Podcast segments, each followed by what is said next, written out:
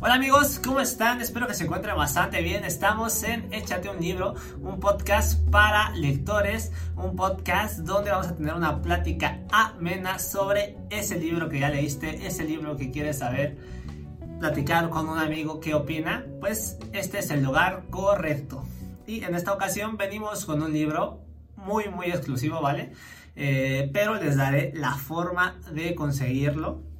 Y el libro del que hablo es este libro de aquí. Eh, la Casa del Apartado, Rescate de un Monumento. Este libro es un libro eh, enfocado en la Casa de la Moneda de México. Una de las, creo que fue la primera, de hecho, eh, seca de acuñación de la moneda aquí en lo que es este, Latinoamérica, en lo que es esta parte de mundo. Y la forma de conseguir este libro es muy fácil para empezar, bueno, o sea, es limitada porque no todos pueden tener acceso, obviamente. Porque para conseguirlo tienes que estar en la Ciudad de México y tienes que asistir al museo. Para asistir al museo tienes que enviar un correo, eh, ponerte en contacto con el equipo del museo y agendar una cita. Todo esto es completamente gratuito. La agendas, vas al museo y una vez que termine tu guía, pues ya le dices a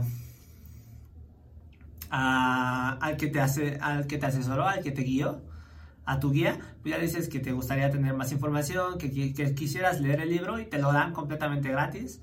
Te dan el libro. A mí me dieron otra hoja más, pero pues esta ya es más enfocada en la arquitectura. Pero todo eso es completamente gratuito. De hecho, también le puedes preguntar lo que quieras y te van a responder las dudas que tú tengas. Eh, ahora vamos a hablar un poco sobre el libro, ¿no? El libro habla sobre la Casa de la Moneda de México. Eh, han habido varias casas de la moneda en México, pero se enfoca principalmente en la Casa de la Moneda que estuvo en el lugar del museo, el Museo Numismático Nacional. Y bueno, nos habla un poco de la historia, nos habla cómo está desde el comienzo de la corona española, que éramos Nueva España, al menos aquí en México. Eh, éramos Nueva España, estábamos regidos por la corona española y así fue los comienzos de esta, de esta casa de la moneda. Pues comenzó siendo una casa normal. Posteriormente pues se utilizó para fabricar vasijas de vidrio y realizar el proceso de apartado del oro y la plata. Se separaban.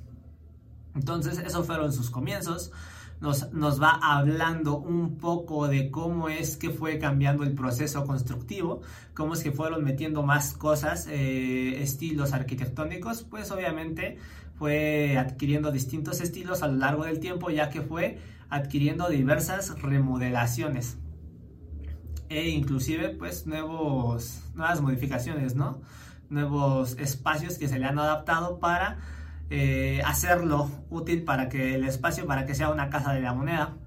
Entonces nos habla mucho sobre la historia, sobre los espacios y sobre los arquitectos.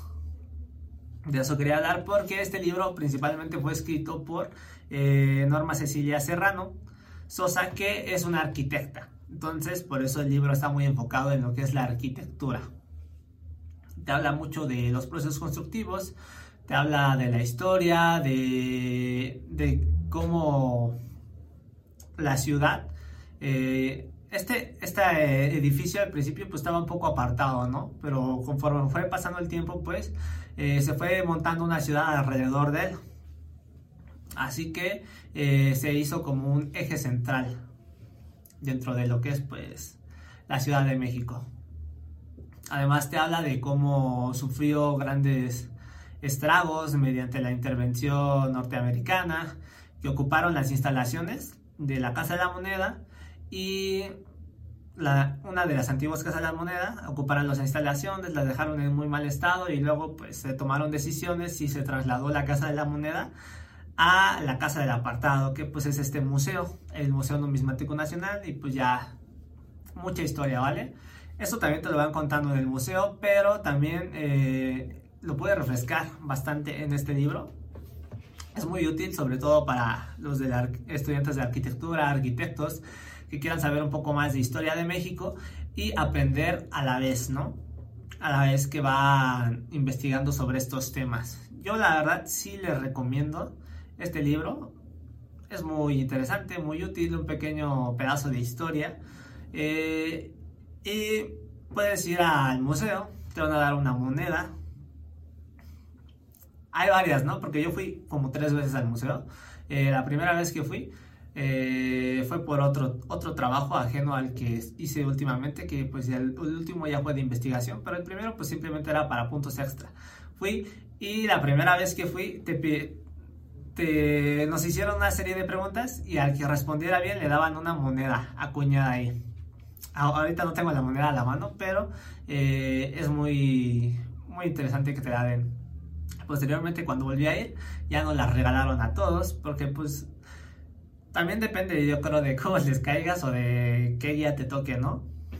O de si hay monedas en ese momento. Porque sí nos dieron a todos, pero pues en ese momento nosotros ya estamos más enfocados en la investigación, en hacer preguntas sobre la investigación que teníamos que hacer sobre el museo, sobre el edificio. Pero mucha historia tiene, como les digo, desde sus comienzos. Tiene barroco el edificio, está formado por barroco, neoclásico en sus columnas, y minimalista últimamente ya con todas las remodelaciones que ha sufrido, las adaptaciones para hacerlo un museo, pues ya es minimalista. El minimalismo encaja casi con todo. Entonces, probablemente a lo mejor no estás entendiendo de qué estoy hablando y pues lo siento, pero sí es un poco más enfocado en la arquitectura este libro. Así que se los recomiendo. No me voy a ir ya mucho más sobre el tema porque este libro deberías leerlo o simplemente puedes ir al museo. Igual hay información en internet, la puedes encontrar, pero el libro no. El libro es únicamente en físico y únicamente lo puedes adquirir yendo al museo. Así que con eso los dejo y nos vemos en el próximo podcast. Ya saben, eh, estoy en todas mis redes sociales como El Ángel PM. Así que por ahí me pueden buscar. Estoy en YouTube, estoy en Facebook, Instagram y Twitter. Nos vemos.